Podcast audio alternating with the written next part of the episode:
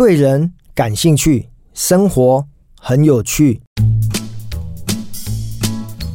好，这一集呢，呃，我也要聊一个其实没有公开的对内的一个讲座哈，它是一场线上的演讲。这场线上演讲呢比较特别哦，因为我最近这几年下来呢，结交了很多热爱学习而且呢也喜欢写作的好朋友哦，包括玉如老师哦，包括走走小姐。他们几位呢，可能就在这个脸书的平台呢，串联出一个热爱学习的社团哦。那这个社团可能叫做创意闲聊，里面呢，每个人呢好像都开了一个粉丝页，然后大家都在里面呃互相的激励，然后听了很多的演讲，也能够互相教学相长。所以呢，呃，玉如老师呢就跟我说，有没有机会可以在这个创意闲聊的社群当中呢，跟大家分享一堂课哈？那当然也是因为过去这一两个月的时间，我出新书，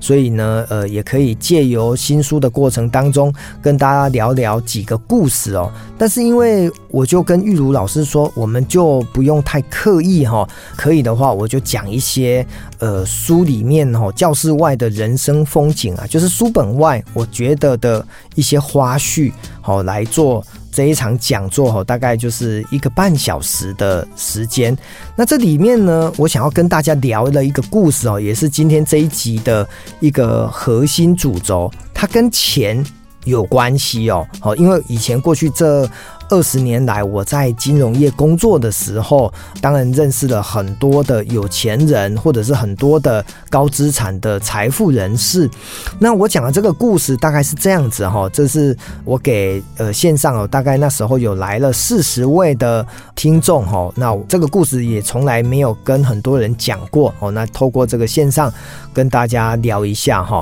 大家知道一个人呢，如果从二十几岁开始工作，那工作个二十五年，工作三十年、三十五年，他或许呢在六十岁、六十五岁，他的确可以退休。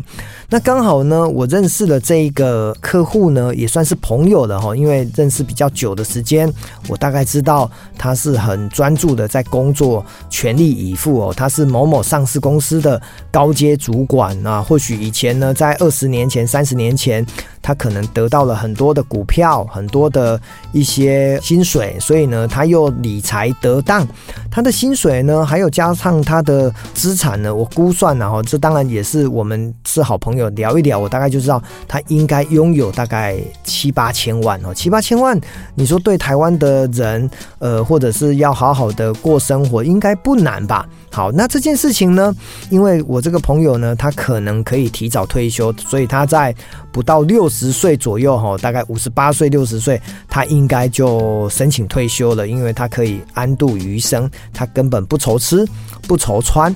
结果呢？好，重点就是峰回路转，好玩的事情就发生了。因为呢，他的家人哈，就是呃想要做生意，然后呢就说，哎，可不可以就是借个一千万？哦，那你说家人谈借？倒不如说就谈投资好了哦，因为呢，毕竟用借的感觉呢，除非你又写什么借据啦，或者是有跟银行借钱，不然的话，家人这种民间借贷比较偏向的，大概就是用投资股份的概念。结果呢，他的家人呢就把他的一千万呢就投资在新创的公司。不到半年的时间呢，钱就烧光了。好，那当然啦，因为投资本来就有风险嘛，哈，而且创业本来就不是容易的事。那他的家人呢，又二次跟他说：“哎、哥，我们来增资一下，再给我一千万吧。”所以呢，他想说：“好吧，既然已经逃税一半啊，不个继续喝啊。”结果呢，再丢了个一个一千万下去。好，事实证明，哈，这是一个无底洞，是一个坑。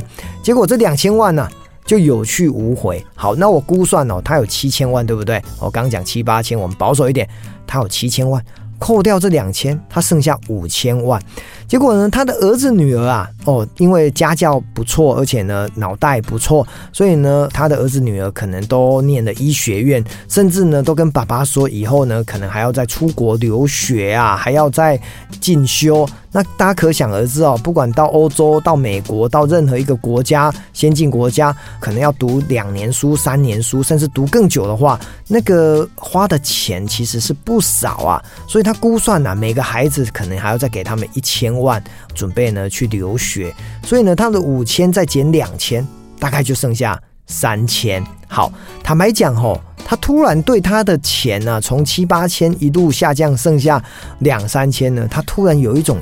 惶恐的心态哦，因为呢，当年大家知道哈，现在利率稍微高了点哦，因为美国升息，所以台湾呢也没升那么多啊。利率虽然还是有点涨，但是呢，不像可能在三四年前哦，四五年前利率呢曾经来到了将近一趴哦，所以其实它是一个非常保守哦，它大概只敢做定存或者是呃非常的一个。规避风险的一个退休人士，所以呢，他自己知道哈，他靠这个定存的利息要来养活自己是有点困难的，哦，所以呢，光是他的账上的两千万或者是这种金额呢，他要能够变现，能够稳稳的过他的退休日子哈。如果他估算他活到九十岁，那其实呢，他还有四十年呢，哦，就是应该讲还有三十年啊，六十岁到九十岁，而且呢，他还要去思考是说会后面还有没有。什么风险啊、意外啊、突发哦，所以他突然呢，对人生呢充满了。一种本来觉得日子好过得不得了，因为刚刚讲到了两件事嘛，他的孩子很成才，所以呢要投资儿女。第二个呢是他的家人呢做生意失败哈，连带的他的金额也受到了影响。他突然少了这大概四千万之后，他人生所剩无几。但是呢，你说所剩无几，还是有两三千呐，哦也不差。但是呢，人的。呃，状态就会处在一个比较保守跟不确定因素。结果大家知道吗？他在六十二岁了，如果没有记错的话，约略就是这个年纪呢。他竟然跟我说：“家德，我打算去这个外面的社区啊，应征保全工作。哦，没有错，每个月薪水可能只有三万块上下，但是啊。”我会觉得我比较安心哦，因为呢，我有赚三万，跟每个月在家没有收入，感觉起来其实是不一样的。好，那这件事情呢，给大家什么样的启发？哈，我我在线上演讲的时候，我就跟听众说，你不要小看你的社区管理员呐。他可能也是千万富豪哦，因为他只是不想要让他自己人生的退休金不断的递延、不断的减少，所以呢，他来找一个差事来做这个保全。那如果呢，他又能够把身段压低哈，因为我这个朋友呢，他不怕做保全呢，他可能以前是高阶主管哦，他是副总级的。他现在突然转身穿了一个保全的制服，大家很多人会觉得，哎呀，你怎么副总当保全呢？可是呢，他没有这种心态，